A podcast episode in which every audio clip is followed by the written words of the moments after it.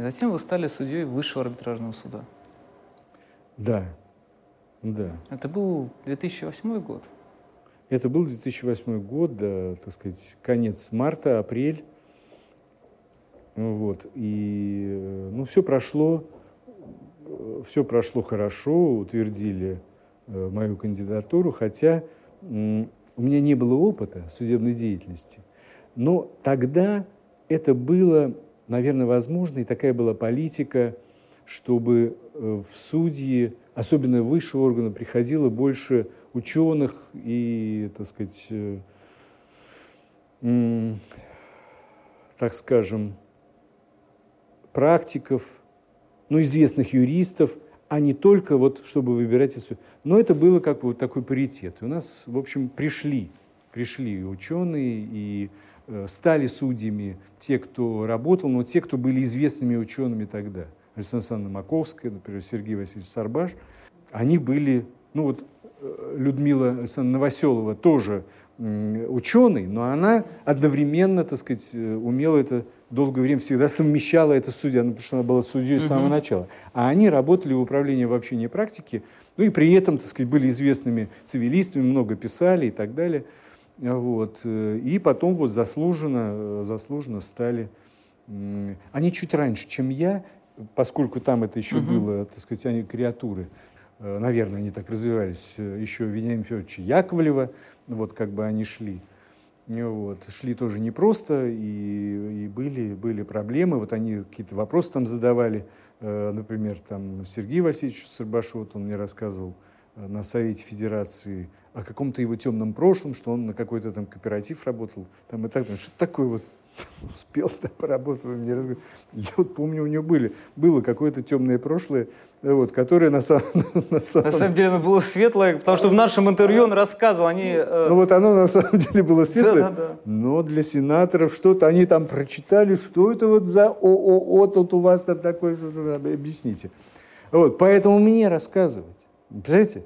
Что я за это время, 90-е, поработал там на, так сказать, просто, эти там, э, на двух э, руках не поместится количество компаний, на которые я работал. И, и это, знаете, у меня была моя вторая, так сказать, жизнь, знаете, которая профессор кафедры предпринимательского права, вот там студент, аспирант, все это у меня в этой трудовой книжке мне все было написано.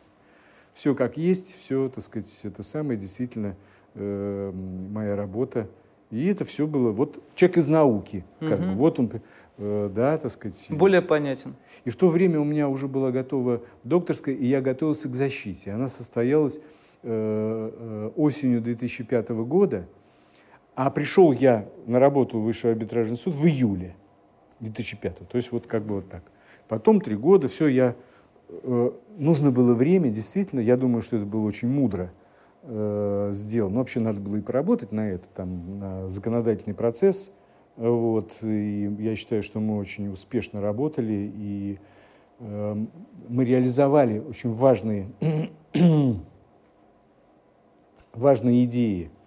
Э, они были начаты, естественно, не мною, а были начаты эти идеи там, э, э, нашими, так сказать, нашими высокими руководителями в высшем арбитражном суде по поводу, например, оптимизации налоговых споров и э, возможности не все в суд передавать, а, так сказать, только лишь оспаривать. То есть э, давать возможность э, принимать решения органам, налоговым органам, и затем уже, так сказать, делать э, возможность оспаривания этих самых решений как э, опция Э, по выбору, по выбору самого налогоплательщика. Ну, вот. В арбитражном суде вы, в высшем арбитражном суде занимались какими вопросами? Какая была, была у вас специализация, как у судьи? Как у судьи? Я сначала попал в, во второй состав, который занимался вопросами собственности. Вот, и э, э мы этим занимались. А потом я попал в экспертный состав. Ну вот, я уже сейчас понимаю, это был как бы состав, хотя нет, там были и, и, и очень э, спокойные люди, Вот. Э, но я думаю, что в основном это траблмейкеры, так скажем, которые вообще, так сказать, так, поскольку это был состав, который должен был эм, представлять иную точку зрения, иную, альтернативную для президиума. То есть каждое дело, которое передавалось, а мы должны говорить, не, а можно и вот так посмотреть на это дело. Понимаете? То есть мы должны были представить какую-то альтернативную позицию и, или согласиться. Или согласиться. Ну, или, так сказать, вот. Но я считал, что вот наша работа заключалась в том, что, может быть, президент с нами не согласится. Но ради дискуссии, ради того, чтобы это было, конечно, э, ну вот, собственно, а там были все вопросы от административных до, так сказать, там, корпоративных, до э, вопросов, связанных с регулированием третейских судов, много занимались, э, и сами выносили. То есть у нас были, было распределение дел, а к нам приходили любые дела. Я помню, там как-то мы это все, этот процесс как-то регулировался, какие дела, распределение. Как-то он регулировался, но я помню, что мы получали все, что угодно. У нас была специализация внутри. Э, вот э, судья Никифоров, например, получал административные дела. Ну, вот, я не помню, что-то я тоже получал. А вот в, во втором судебном составе там было очень интересно. Там была и интеллектуальная собственность, между прочим. Очень интересные дела. Я помню дело, которое касалось э, э, конфет э, кругленьких, вот, итальянских, Рафаэла. Угу. И э, там отказали в защите. Они, они хотели засудить нашего предпринимателя, у которого тоже были круглые, угу. по основанию, что это были круглые конфеты. Но, в общем, я помню, Берлускони писал письма. Даже так? Куда-то там, в правительстве и так далее. Это внесудебное давление. Ну, да ужас. Ну, вот. И мы, в общем, приняли, в общем, президиум принял Соломоново решение формально отказав, эм, формально удовлетворив иск, э, значит, э, вернее, отказав, эм, уж я не помню, не помню, ну, в общем, короче говоря, и нашим, и вашим. Ага. Что вроде и Рафаэла осталось, э, так сказать, при своих, и мы дали возможность сказать, что это все-таки вот круглое, это не значит, что он не может производить. Нет степени смешения. Так далее. В общем, что-то такое было. И были дела о защите, о защите деловой репутации, чести и достоинства. Скандальные дела. И судьи, никто не хотел браться. Никто не хотел браться. Я говорю, ну давайте я возьму. Говорит, о, да забери, это скандал, говорит, нам они не нужны. Я говорю, да ради бога. Вот, так что вот э, э, давали, что, что не это самое. Я помню, тогда были замечательные... Я всегда вообще, я, я понимаете, я Эм, я очень люблю учиться. И э, я уже никак не могу даже, когда я начну учить-то, потому что я все время люблю учиться. Я вот учился у коллег, и я им очень благодарен за это. Вообще э, судьи, вообще это был другой мир, куда я попал после бизнеса. Представляете, в бизнесе, особенно в российском, в 90-е годы, да? Ну вот, я попал, знаете, мне это казалось, ну, в общем, повезло, я считаю, повезло. Кого вы считаете своими учителями в судебной системе? Ну, это, э, я считаю, что э, учителями, я считаю, Антон Александрович Иванов, вот, конечно, учитель. Ну и все остальные, безусловно, прекрасные люди, и э, каждый из них передавал, так сказать, вот свой, э, свой какой-то опыт. Вот. А Иванов был, знаете, это было просто интересно – вот он, например, говорил, что, что, что у него какие-то мысли были даже не а вообще его м, стиль. Он считал, что мы тут, это у нас научная организация. Я руковожу научной организацией. Ну, что это такое? Я, я, да, действительно, наверное, вот он считает, что это научная организация. Скорее, а не судебная. Но мы сумели организовать у нас много чего было. Разные проекты, связанные с оптимизацией эм, э, правосудия, администри... администрирование правосудия. Помните, там отказные определения, угу. которые мы уже да. приняли, чтобы не загружать... Чтобы была практика отказная. То есть какие-то инновационные вещи были. Э, вот. Э, и это спровоцировало уже колоссальную дискуссию по поводу прецедента в нашей стране, которые не затихают до сих пор, как мне кажется. Хотя уже можно было уже давно уже на этом поставить точку. Но у нас, как всегда, в России эти дискуссии они никогда не заканчиваются. Спорный вопрос, как всегда, можно услышать на э, диссертационном совете. Знаете, это спорный вопрос, и все. И мы с этими спорными вопросами можем существовать десятилетиями. Ну вот, поэтому, э, э, конечно, много, много всего э, я увидел, просто, так сказать, понимаете, как это может быть. Это, естественно, так сказать, Антон Александрович Иванов, который является, является могучей фигурой, я бы так сказал, могучей фигурой в, так сказать, в области руководства судебной системы. Но человек, который мог увлечь, но я думаю, не только он. Были вот такие вот траблмейкеры, которые были собраны в этом самом составе, но, ну не только в этом составе, и отдельные, так сказать, так тоже были траблмейкеры, которые тоже были лидерами вот, в области э, стандартизации, обеспечения единообразия практики, и это была налаженная работа по выявлению проблем, э, которые существуют в практике правоприменения, и когда эти проблемы доходили, мы уже знали – когда эти проблемы доходили до нас, мы уже хватали, оп, угу. а, сейчас мы с ней разберем. То есть это было, так сказать, вот настолько э, система отработанная надзора, что, так сказать, э, ну, я уж не говорю о том, что это я узнал, кстати, потом, что, э, так сказать, Европейский суд по правам человека считал, э, что всю систему, в том числе систему надзора, эффективным средством защиты в, так сказать, с точки зрения э, э, стандартов, э, европейских стандартов высшего арбитражного суда. То есть работать было интересно. Да, а вот дело как раз, в котором он признал, что надзор выполняется, так сказать, правильно, это было дело, которое мы с моими коллегами во угу. втором составе под председательством судьи Лактенко, вот, который был, мне казалось, таким, э, так сказать, э, э, э, расслаблен. Он считал, что он везучий. Он, я, говорит, везучий. Я был судьей и по уголовным делам. Ты знаешь, сколько я-то... Ни одной отмены. Ни одной, не волнуйся. Обжаловали. Это дело сейчас я уже не, не вспомню. Эм, Это в ЕСПЧ обжаловали, да? ЕСПЧ обжаловали, да, и там вот наша тройка.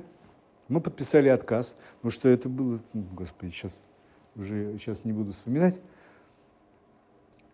где, э, ну как же так? Там же фактически обстоятельства. Посмотрите, там заявитель жаловался, и мы сказали, ну это не наша компетенция рассматривать ваши фактические обстоятельства. Их рассмотрел суд. И он, вот мы видим, что он ну, все учел, все, так сказать, э, ваши доводы и так далее, он все документы, ну, чтобы все написали, все как есть. Но мы ваше, вот то, что там не рассмотрели, мы в это вмешиваться не будем. Это не является, э, так сказать, э, э, не входит в задачи, в компетенцию надзорного органа. Вот. Мы написали это, буквально э, Лахтенко был очень лаконичен. Угу. Он написал это на двух страничках. Угу. Вот. И после этого мы получаем Ковалева, я думаю, Ковалева против Российской Федерации, да. Вот. Мы получаем наверное, 30-страничное постановление есть, где он очень подробно все э, разъяснил. В общем, в общем, так сказать, все правильно. Сказали, mm-hmm. можно было и двумя страницами. Ну, там ребят поработали. Вот, ну, прекрасно. И не нашли никаких нарушений. Ну, вообще. Ну, представляете, и я вот на этом, значит, еду на... Мне было что сказать. Ну вот, я шучу, конечно. У вас есть места силы? То есть географическая точка, где вы получаете энергию для дальнейшей деятельности? Или вам кажется, что получаете? Ну, это точно не Страсбург. Ну, вот, это точно. Это может быть, э, это, ну, это у себя дома здесь. Это может быть на даче или, или в Москве. Ну, вот. Ну, вот как бы это в России должно быть. Обязательно, наверное, вот такие вот места. Я вообще, когда я бы сидел здесь, я прям работал здесь, в, в, России, я считал себя прям таким европейцем. Мне все нравилось. э, какие-то я, так сказать, э, ну, язык, я его старался поддерживать, я что-то там смотрел. Ну, вот, вот, кстати говоря, в этом плане Карапетов является таким, и он, и он в свое время так подпитывался я от его, он рас, сделал рассылку по поводу новых каких-то источников, uh-huh. новых книг, и это вот тоже, вот я ему очень благодарен за это на самом деле. Вот, но это был вот я, как там, ага, вот так, так сказать, так. А когда я приехал туда, в Страсбург, я почувствовал себя абсолютно русским. Но это может быть моя какая-то э, особенность такая психологическая, но я думаю, что это, это нормально, что я э, вот достаточно гибкий в плане подходов. Например, в высшем арбитражном суде, когда, когда только это начиналось, я видел, что культура дискуссий не очень развита на заседаниях президиума. Не готовы они обсуждать. Вот начальник сказал, угу. ну мы так и это самое. А Антон Александрович, он хотел, чтобы это было, было не авторитарное правление, а это было действительно коллективное решение. И он даже иногда что-нибудь такое провокационное говорит, да нет, он ну что ли? И начиналась дискуссия.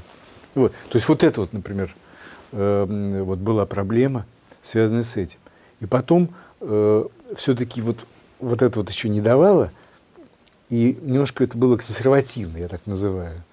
Вот. А я вот старался внести какую-то либеральную такую вот среду. Когда я попал в ЕСПЧ, оказалось, что там такие либералы. Вот. Я, я даже чуть-чуть не оговорился, либерасты. Вот. Такие либералы. Там такое несут, там такое, что я стал немножко, чтобы был баланс. Что, ребята, давайте мы как-то немножко, так сказать, подумаем все-таки.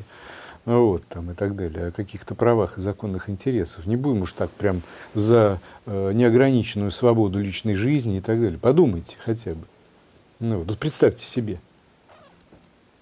Дела, например, э, вот было дело Дубска против Чехии о возможности э, э, э, родов на дому. Акушерам, врачам запрещает. В Чехии вот они, значит, э, заявительница пожаловалась, что вот таким образом ей не дают возможность. Она хотела бы там же есть целая ассоциация, в Британии очень мощная ассоциация. Было такое и в нашей стране в 90-х годах, когда рожали в ванной, еще да, в воде, да, это так хорошо. Что-то это как-то сошло на нет. Слава Богу.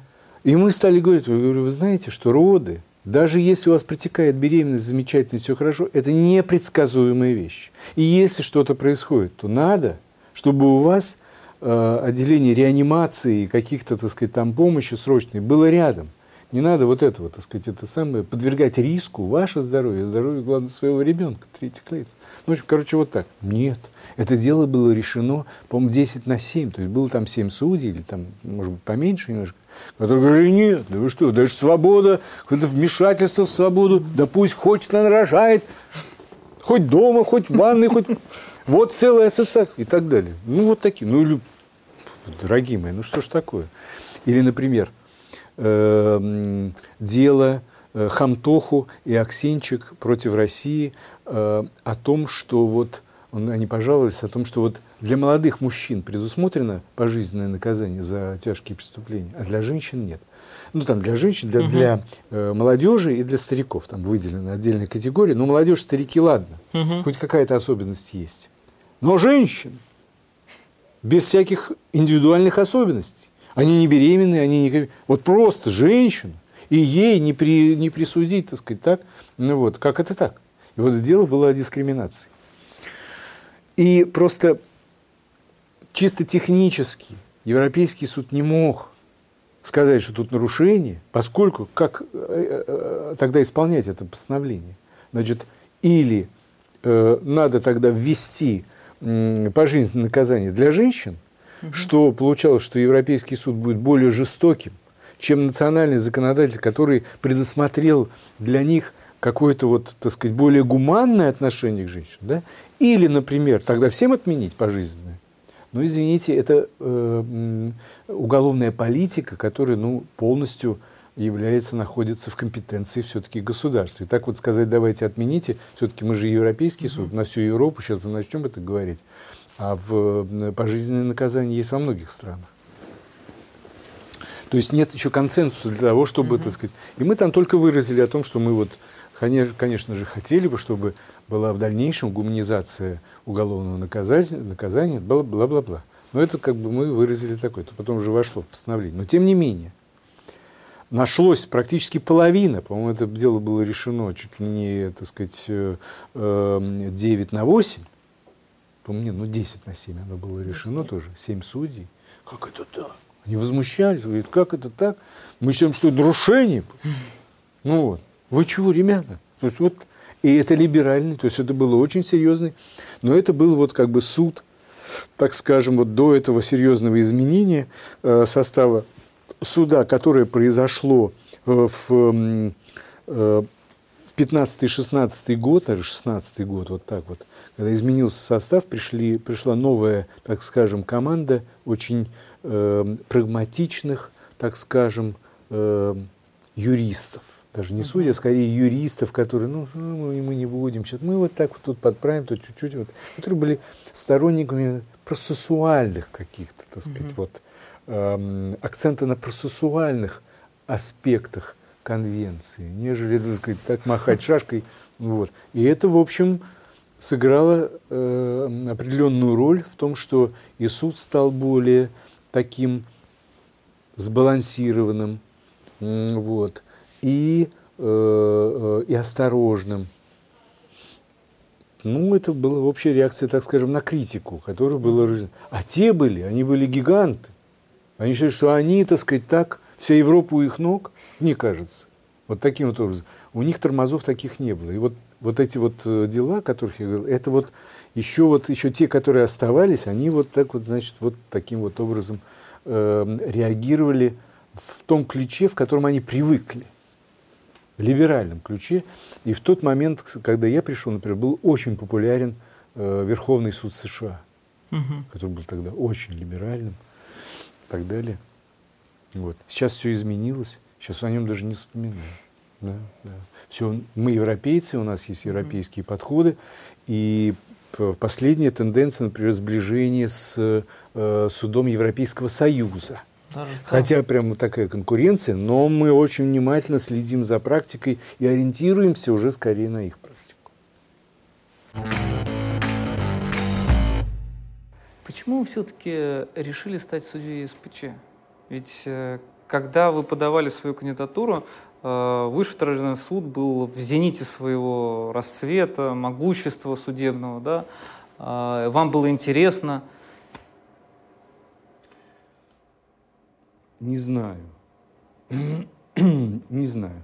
Эм, может быть, может быть, повлияло на это мое общение с Татьяной Николаевной Нешатаевой. Вот которая говорила, я здесь все уже сделала, дальше что-то, так сказать, так, мне нужен новый фронт работы. Ну вот, в это время она рассказывала про Анатолия Ивановича Ковлера, который там, ну он вообще с лица спал, на него взглянуть, ой, там его замучили. То есть для нее как-то есть uh это было ужас. Вот. Может быть, там это было все-таки э, связано с тем, что Эм, это, э, надо было в совершенстве знать язык, э, вот, и она как, но она ей что-то хотелось. Вообще это был такой момент переломный, когда все, так сказать, что-то вот такое, 2012 год, угу. значит, 2011, 2012, вот как-то так, 2012, вот она, например, э, суд Евразийского э, сообщества, например, да, выбрала. И она пошла туда, ее туда пригласили, очень хотели, потому что она международник, тогда она мне много об этом рассказывала, об этих всех перипетиях. Окей. Вот. Потом мы хотели в Конституционный суд, но она хотела. Угу. Я тоже мечтал. И даже у меня, так сказать, вот как бы мою кандидатуру туда предлагали. Но не прошла. Тогда был э, э, Дмитрий Анатольевич Медведев президентом, и он тогда назначил вот э, Ароновского и другого судью, вот тогда они пошли. Окей.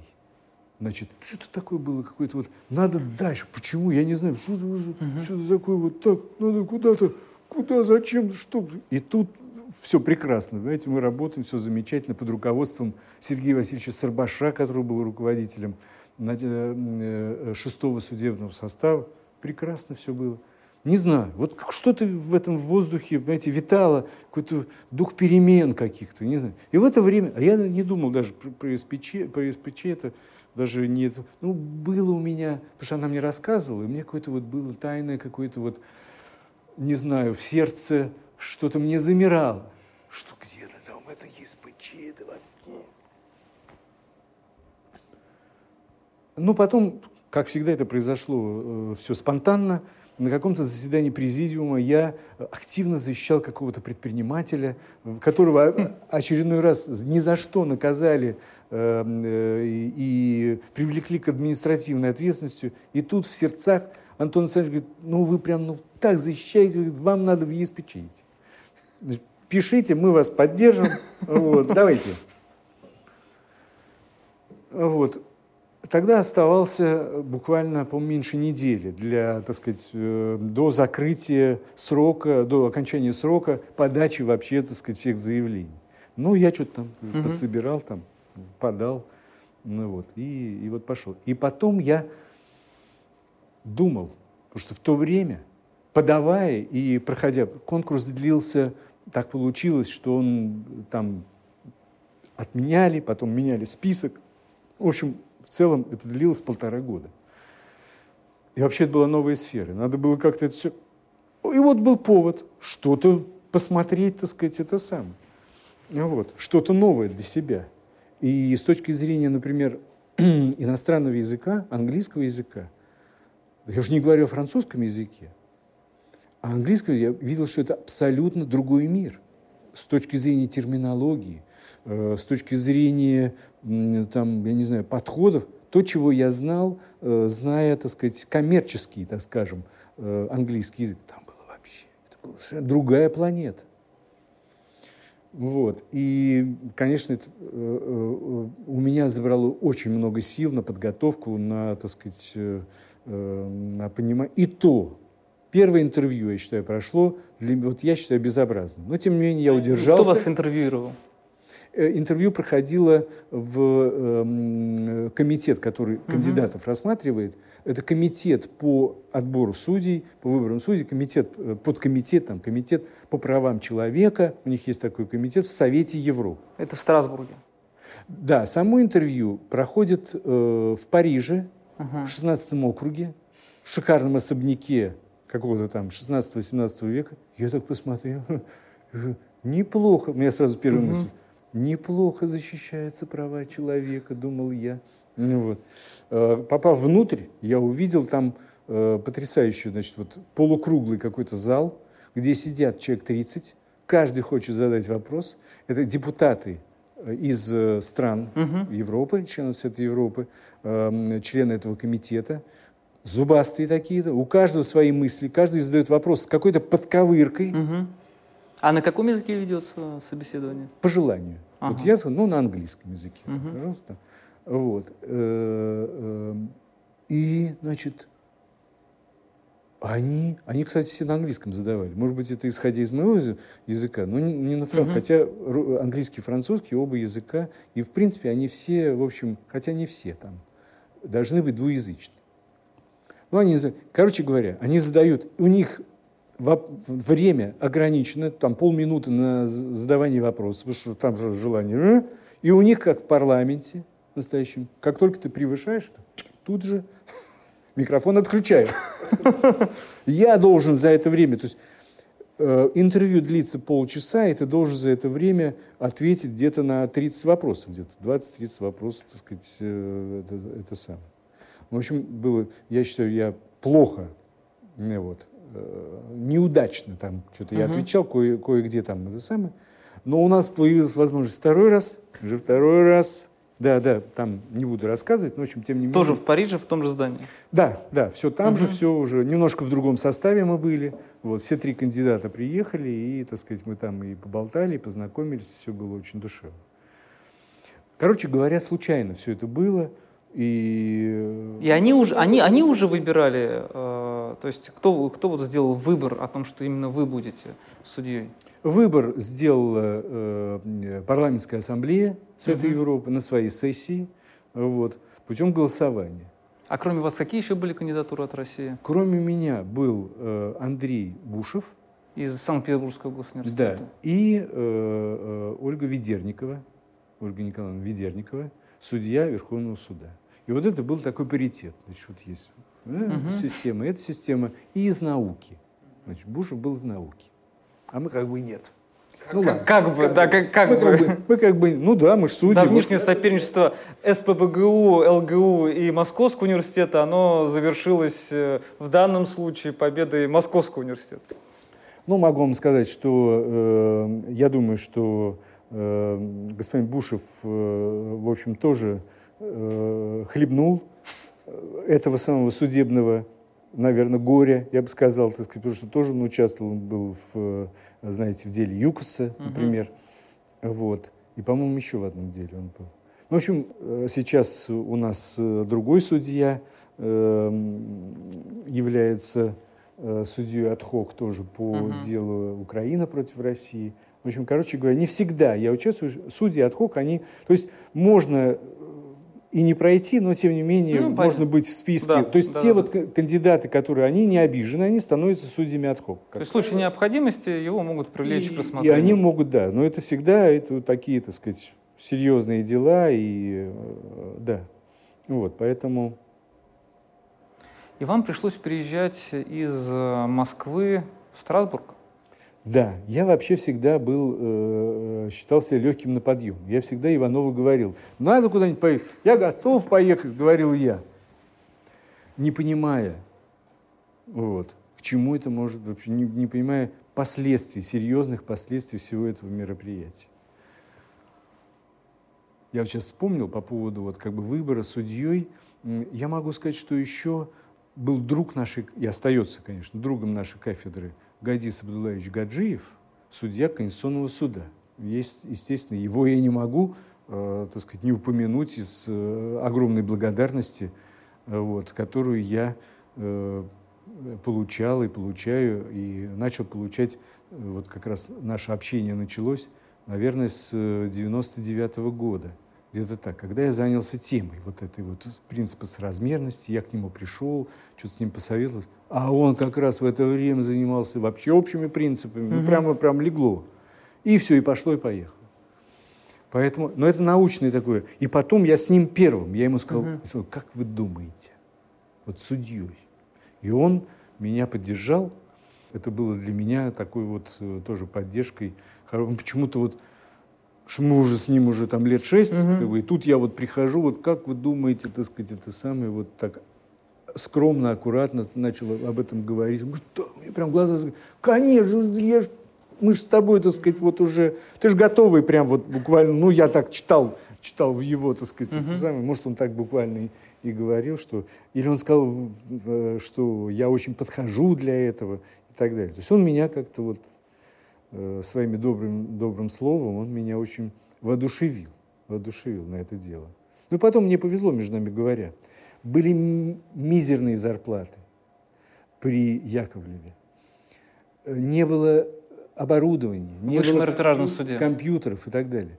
Вот. Когда пришел Иванов, э, видимо, он, может, поставил это условие, что он как-то хоть модернизирует, и он начал это делать, и он начал с того, что э, вот э, зарплаты, по крайней мере, там стали достаточно достойными. Так что я даже, ну, я потерял что-то там по сравнению, uh-huh. с, сказать, что я занимал все-таки высокую какую-то там позицию и так далее.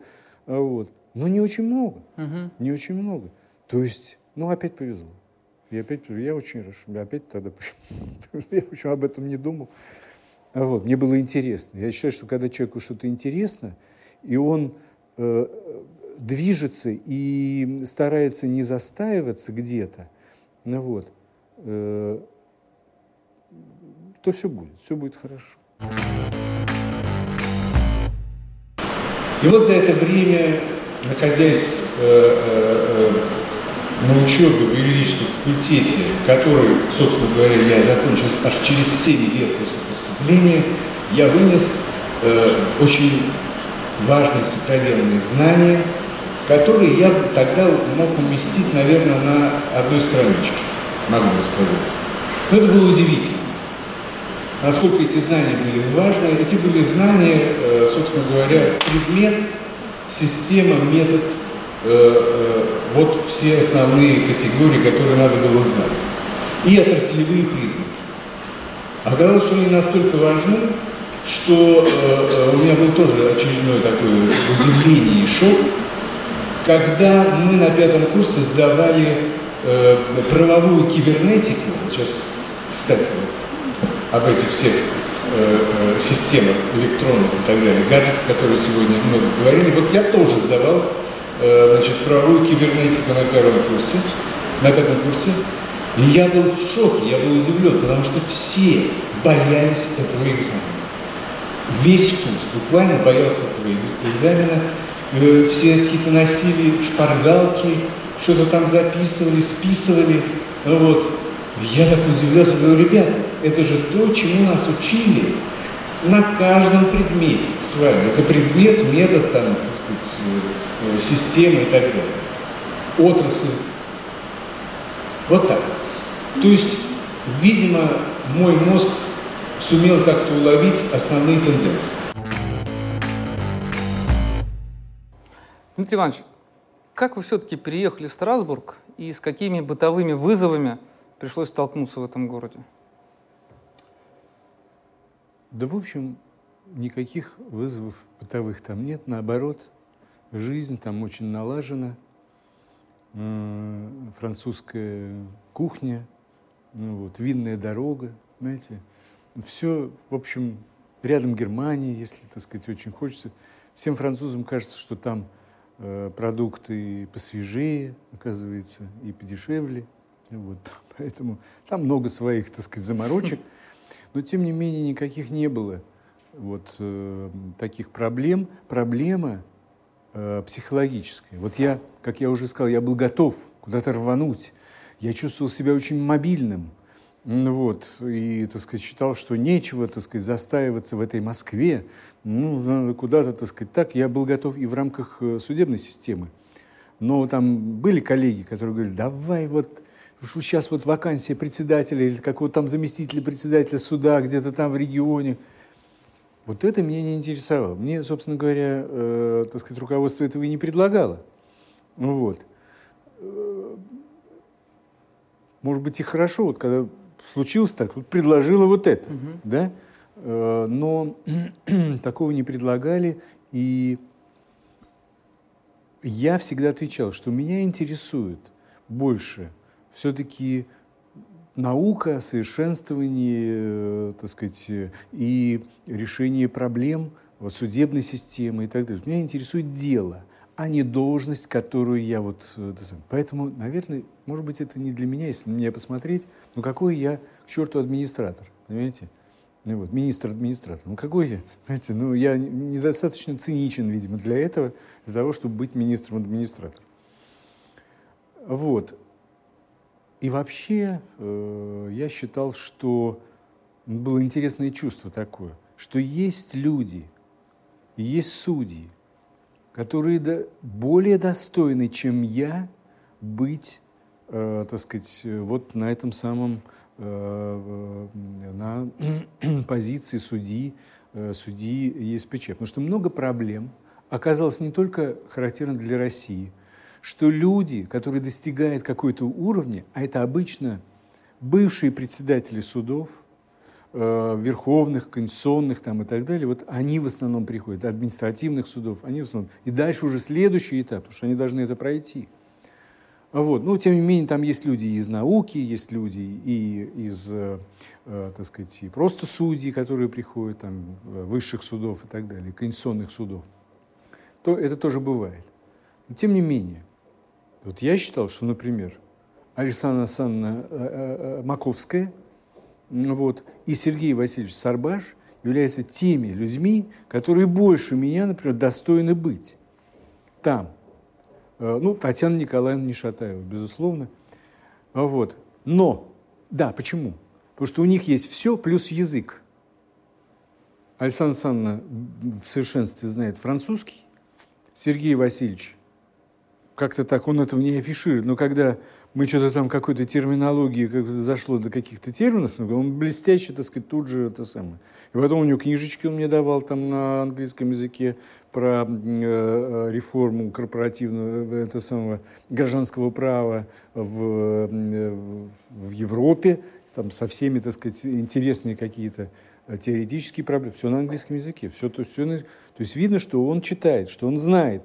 А дальше от пассивного к активному перейти, ну, в общем, ну, это время там подготовки, э, так, чтобы это самое.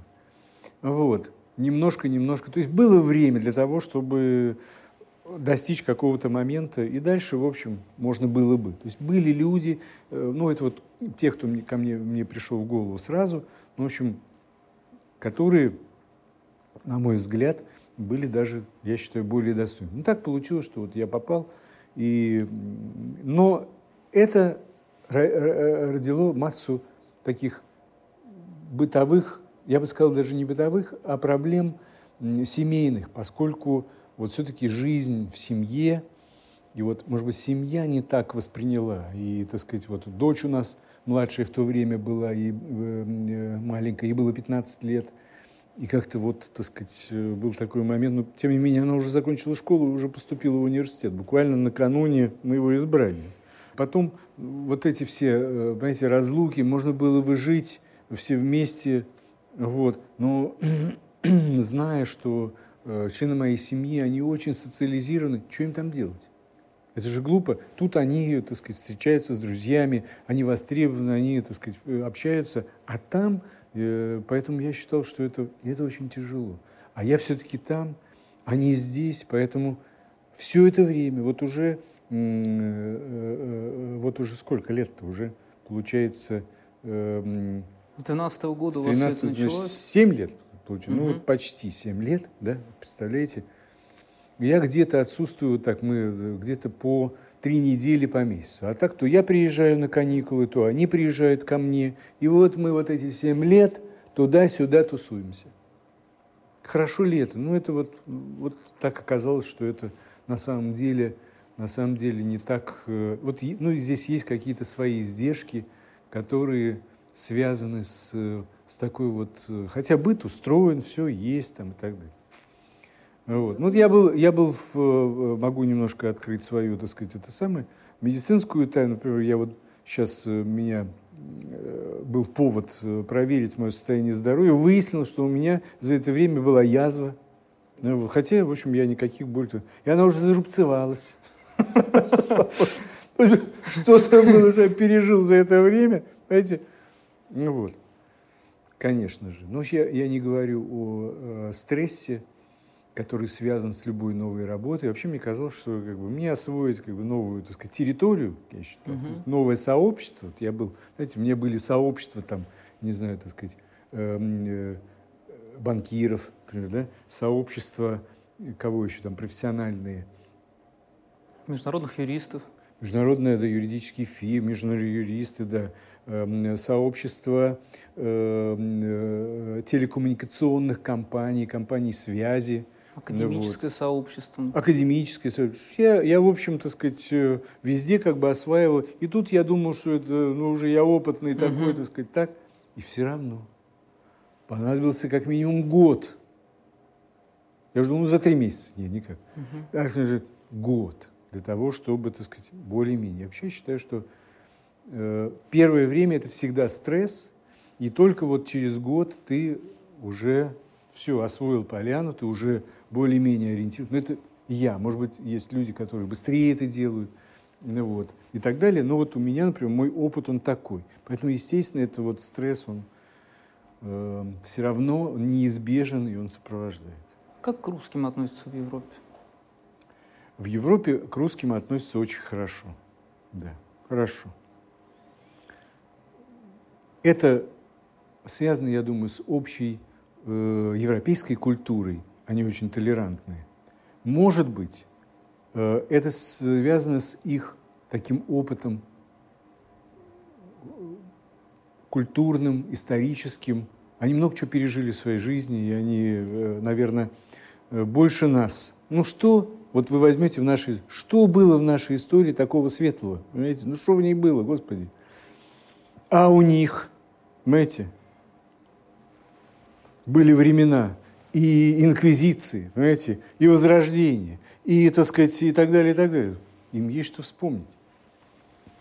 И были разные страны, и разные, так сказать, э, э, разные как-то, Европа разных скоростей, как сейчас любят говорить. Ну это что, сейчас что ли? Это всегда было. То есть они умеют вот это вот как бы учитывать, что, ну, может быть, у нас там мы немножко где-то там, так сказать, э, подотстали и так далее. Бывают резкие заявления, ну, естественно, культура, например, Совета Европы не позволяет этого делать, их уровень, поскольку они все члены государства, и ко всем, естественно, такое уважительное отношение. Вот. Хотя э, есть э, э, разговоры о том, что вот вы знаете, вот все-таки отношения к Восточной и к Западной Европе разные. Вот Восточную Европу зажимают, ну, ну кто зажимает? Знаете, все очень, мне кажется, делается по делу. Если есть какие-то, ну, бывают провалы, можно покритиковать, знаете, в каких-то делах против э, восточноевропейской страны э, суд находит нарушения, а в таких же делах, может быть, он бы и не нашел нарушения э, конвенции. Ну, это можно, конечно, безусловно. Или не находил нарушения конвенции. Можно по этому поводу рассуждать. Есть такое дело, но, может быть, для этого есть причины, поскольку э, объективно выясняется, что у этих людей больше доверия, например, а у них это не просто они, знаете, они просто, это что же люди, которые выросли в своей стране и так далее, они с собой принесли свой какой-то культурный и, и опыт, наверное, и человеческий, собственно.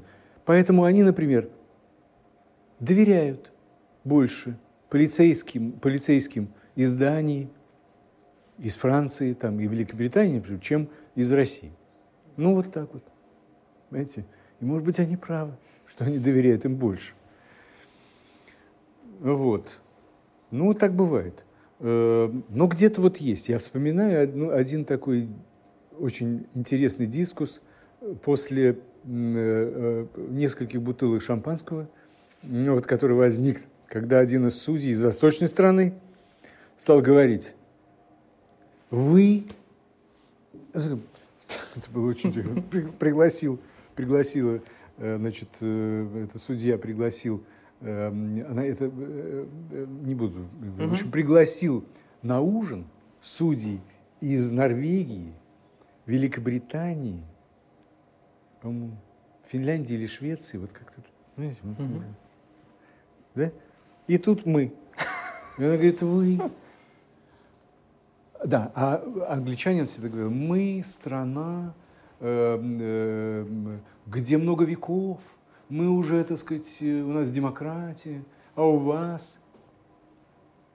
Ну, возможно, не он начал дискуссию, вот. Но, тем не менее, вот мы страна, победившая демократию, ну что, он даст такой опыт. О, да, что? да вы ничего не знаете про демократию. Вы, мы выросли в тоталитарном обществе, и мы знаем, что это такое. А вы там у себя так это все у вас. А вот а мы знаем, что это такое. Ну вот. На своей шкуре. Мы, так сказать, э, мы теперь понимаем, что как и почему этого нельзя допустить больше. И вот задумаешься потом, да? Хм. А вот действительно. И сейчас Э, э, например, сейчас суд рассматривает, уже состоялось заседание первое, публичное, например, э, дело, большая палата, Big Brother Watch, то есть это угу. большой брат наблюдает так. за тобой, это организация так называется, против Великобритании по поводу массовой, массовой слежки, массового вот это вот массвейленс, угу. как бы Использование видеокамер. Нет, где, Нет? где по этим самым, когда берется весь трафик, и из него, а, понятно. так сказать, по ключевым каким, big data, да, вот угу. это все. И они на полном серьезе это рассматривают. Понимаете? Я бы, даже бы это, так сказать, не рассматривал, это очевидно для меня, что это откат к тоталитаризму. Угу. Просто вот, просто Ну, увидим, какое будет постановление. А постановление будет, вы знаете, я уверен, вот здесь вот будет, вот, наверное, вот, знаете, вот здесь вот, ну, хорошо, тут неплохо. Вот это вот можно подправить, все-таки какие-то критерии. То есть вот какой-то очень узкий такой вот, не чтобы сказать, да это вот, прекратите этим заниматься и так далее. Вот так. То есть это для меня, например, явные признаки тоталитарного подхода который, например, уже на уровне палаты, уже палатное постановление есть по, по этому делу, где, ну, так вот, в общем, там где-то есть нарушение, да, ну, небольшое мы тут найдем. Вот. Не знаю, что будет в большой палате, но, тем не менее, вот таким вот образом. Э, э, но, в общем, конечно, бывают такие вот э, отношения, поначалу были очень острые с представителями Украины, например, было очень непросто. Ну, сейчас как-то все успокоились, вот. нет такого, такой остроты, э, противоречий, потому что мы все-таки коллеги, мы вместе работаем, и нам, в общем, в данном случае э, это нас не должно касаться, не должно мешать нашей работе. Так было решено. Расскажите, пожалуйста, про ваших сокурсников. Мне кажется, вот ваше поколение, оно очень интересно в том плане, что вы учились э, праву уходящего государства, вам пришлось э, окунуться сразу же в абсолютно новые э, правоотношения, которые складывались буквально у вас на глазах. И мое мнение, что многие юристы, которые тогда начинали свою практику, они перестали работать юристами, кто-то ушел в бизнес, кто-то ушел в менеджмент, некоторые в творчество. Вот можете какие-то такие общие тенденции выделить?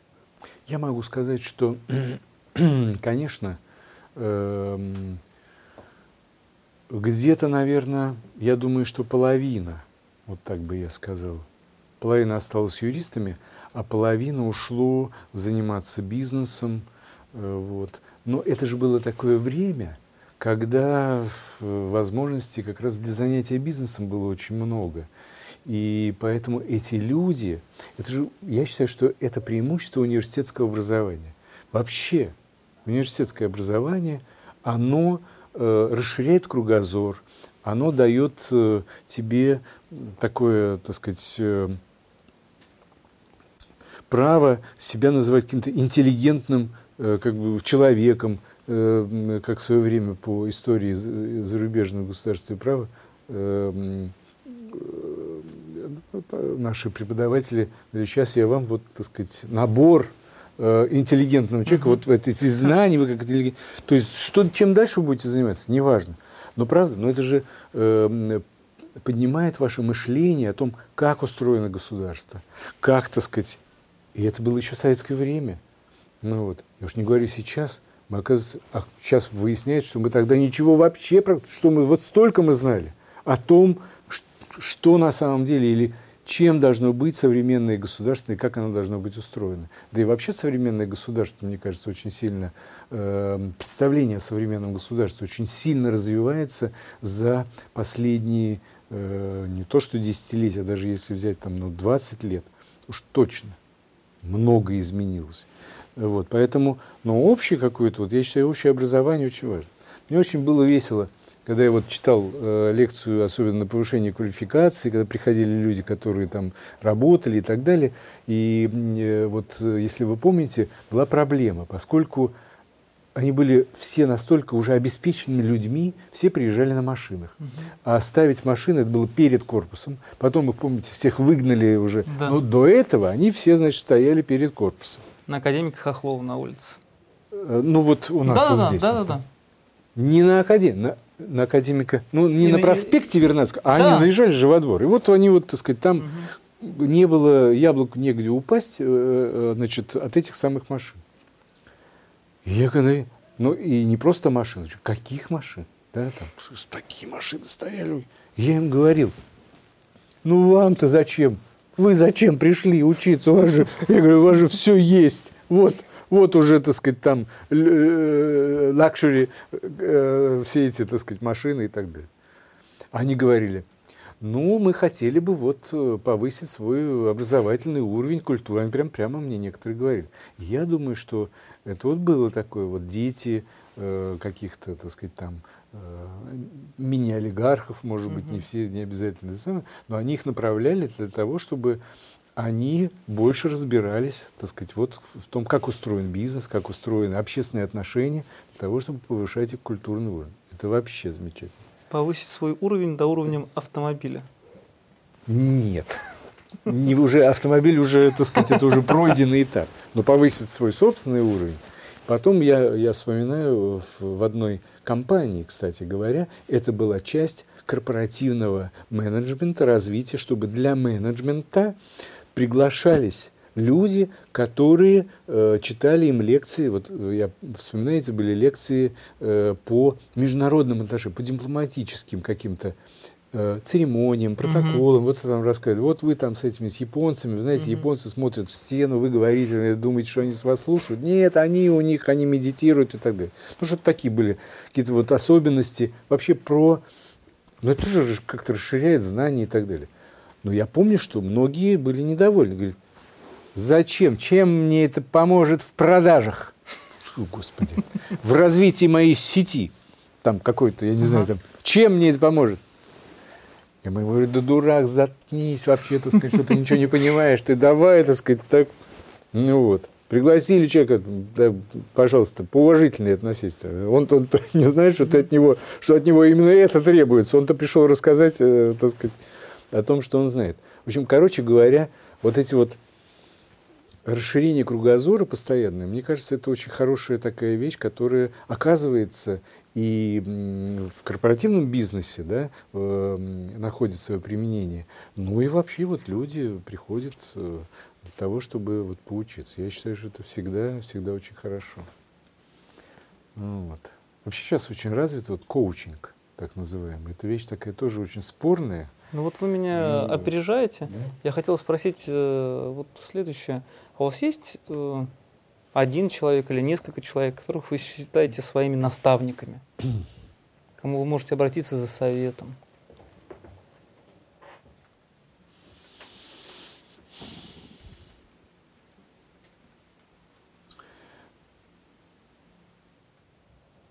Советом ну, по жизни, не а по, по жизни, юридическому не делу, да, то есть, а вот именно по жизни, то есть вот именно жизненного совета. Ну, наверное, моя семья, я с ними советуюсь в основном. Вот. По каким-то, так сказать. Потому что это, наверное, связано с э, какими-то ощущениями э, от жизни или, наоборот, э, необходимостью э, делать какие-то еще следующие шаги, что надо дальше, так сказать, чтобы не стоять на месте, все время надо куда-то двигаться и так далее. Поэтому, естественно, первые вот э, первый, естественно, это члены семьи. Когда я жене спросил, я говорю, не возражишь, если пойду в судьи? Я как-то А она не понимает, чем это вообще, к чему это приведет. Она говорит, ну, я не возражаю, да ладно, занимайся там, чем тебе, так сказать, это самое. Вот, поэтому мы все разные, и э, мы обладаем очень разными талантами. Вот, э, и мне кажется, Главное, чтобы вот, э, э, главное, чтобы каждому было приятно проводить время, вот каждый день, чтобы каждый день вот представлял собой, вот мне сегодня, например, ну, ну чудно мы проводим, понимаете, вот это интервью, видите, ну замечательно, я считаю, что какие-то вещи, которых я, может быть, думаю, будучи в одиночестве, может быть, вспоминаю, mm-hmm. кстати говоря, вот, и своих каких-то, это может быть и с другой стороны не очень хорошо. В одиночестве. Тут я могу что-то рассказать, может быть, это будет кому-то интересно, правда? Будет. Ну вот. Ну так что вот таких э, каких-то вот людей, которых э, я бы, я сам с усами, понимаете, я сам, э, вот, когда я писал книжку «Юридический метод», вот, ничего там особенного в этой книжке нет. Но почему-то один из моих родственников сказал, ну ты слушай, уже такую книжку пишет лет в 70. Я говорю, ну, я вот это... Опережаю время. Да, да, да. Вот так. То есть у каждого может быть какое-то свое ощущение того, что, что и как э, происходит в этой жизни. Э, поэтому советоваться, конечно. Э, но я считаю, что надо с друзьями обязательно что-то обсуждать. Потому что чем больше э, иногда можно услышать какие-то парадоксальные ответы, которые тебе в голову не придут.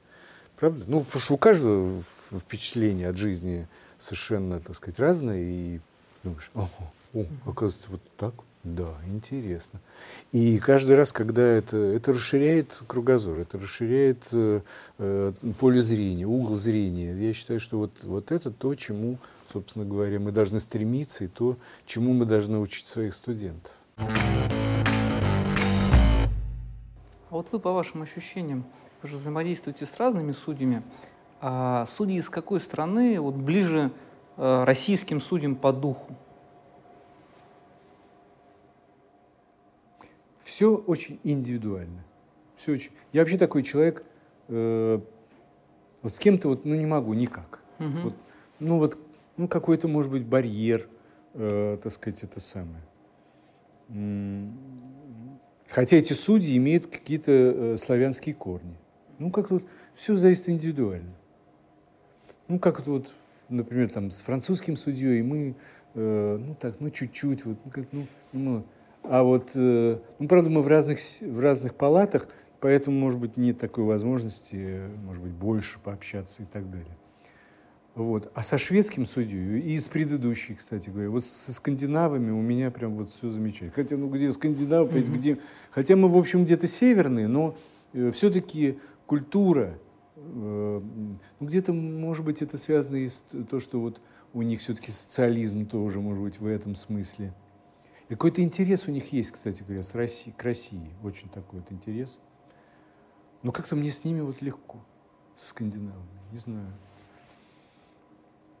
Ну, так, в общем, я со всеми дружу, и все со мной. Э, в свое время, вот, когда я пришел, было такое, э, видимо, какая-то традиция, правило, то, чтобы мы больше общались друг с другом и поддерживали связи и отношения вне суда, для того, чтобы как-то сплачиваться, быть ближе, чтобы мы, э, так сказать, это самое. Сейчас этого, мне кажется, меньше, но это потому, что, может быть, я уже старый. Уже 7 лет, это уже как бы ты уже ближе к выходу. За это время пришло, пришло большое поколение в, общем, в один год, который, так сказать, такой мощный, который составляет там 15, даже больше 15 судей. То есть так резко обновился какой-то момент угу. состав суда, ну, достаточно существенно. Вот. Поэтому это как бы одногодки, они могут там вместе тусоваться и так далее. Вот. В этом смысле кто-то ближе, кто-то, так сказать, вот. Но тем не менее мы организуем какие-то клубы, вот, вот у нас сейчас э, несколько таких, там, мы там футбольчик вместе там где-то смотрим, просмотрим, у нас есть любители там Реал Мадрида, например, вот, а остальные приходят поболеть против него, естественно, mm-hmm. так сказать, там за своих. Вот. Шахматный клуб. Раньше вот был, э, например, играли в э, бридж, ну, я как-то, так сказать, я говорю, я не, не могу, я, знаете, я не очень разбираюсь. Вот, ну, вот мы вот шахматный какие-то вот, то вовлекаем как бы народ. У нас есть э, вот энтузиасты проводят занятия с юристами, с, с желающими прийти там вот на уровне юристов. А у судей есть именно вот, чтобы судьи собирались. И мы проводим открытый чемпионат суда, э, на который может раз в год. Вот у нас в октябре будет, как раз э, в конце октября будет проводиться вот такой очередной чемпионат.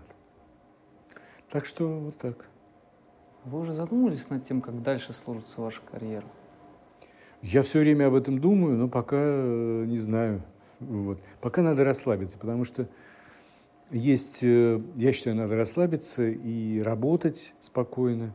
А дальше мы посмотрим, что делать и как, может быть, э, может быть, будет усталость. В общем, не загадывать на эту тему. Тут много подводных камней различных. Вот.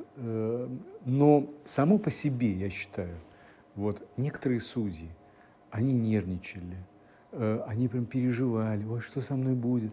Я к этому отношусь таким образом, что мне повезло в жизни, что я вот, так сказать, вот имею возможность приобрести колоссальный опыт, потому что это расширило, я не знаю, так сказать, мои... Э, дальше у меня уже, понимаете, вот когда я думал, вот я приду в высший арбитражный суд, и тут, наконец-то, я вот для меня откроется, а он все открывался, открывался, открывался. И сейчас все открывается, открывается. Ну, куда уже? уже? Я уже, так сказать, переполнен просто. Мне надо как переварить.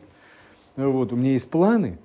Вот. Ну, посмотрим, как эти планы. Все это творческие планы. Угу. Написать книгу. Потому что у меня есть одна проблема, Александр. Я вам признаюсь. Так. Я там вот не могу э, работать над какими-то творческими идеями. Вот там почему-то все выхолащивается. Не знаю почему. Вроде время есть, да? И вроде, так сказать, э, э, дел, конечно, много, но они в основном, так сказать, стандартные, и с опытом уже все меньше и меньше времени тратишь на эти дела. Вот. Но, тем не менее, какого-то вот желания сидеть, знаете, вот я, работая, так сказать, там на трех работах, знаете, в, в, в нулевых, в, в 90-х,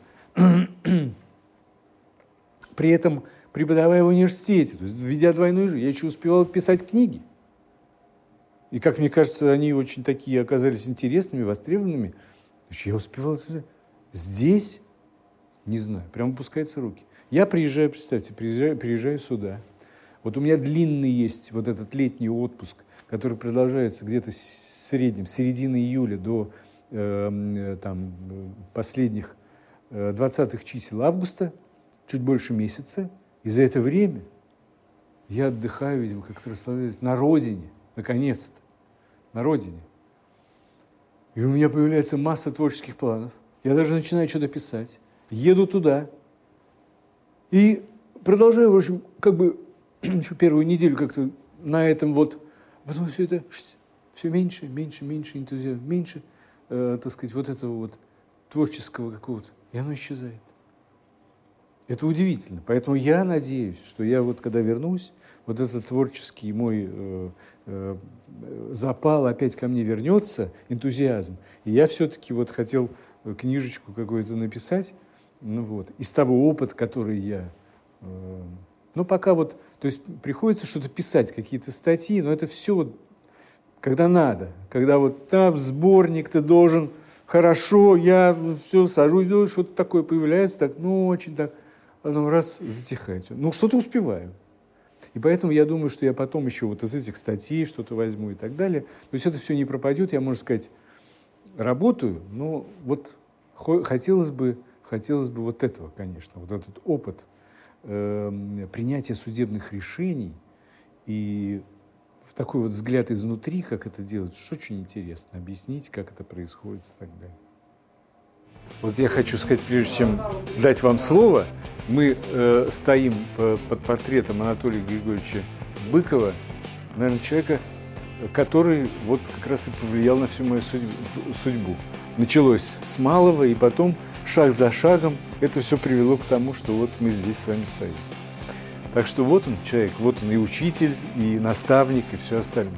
Хотя он, по нашим разговорам, себя таким не считал, я вообще считал, что все произошло случайно. Я говорил, наверное, это вот так вот произошло, как-то вы так вот. Он говорит, да я об этом и не думал, просто взял тебя, да пригласил, надо было, давай. И так далее. То есть вот иногда мы думаем, и э, у нас э, какие-то ассоциации более глубокие, чем на самом деле происходит в действительности. Но тем не менее, этот человек вот, вот так вот оказал такое, наверное, глобальное значение в моей жизни. Коллеги, мы благодарим Дмитрия Ивановича Дедова за такое интересное и долгое интервью. Спасибо. Спасибо Под... вам. Подписывайтесь на наш канал и помните, что юристы тоже люди.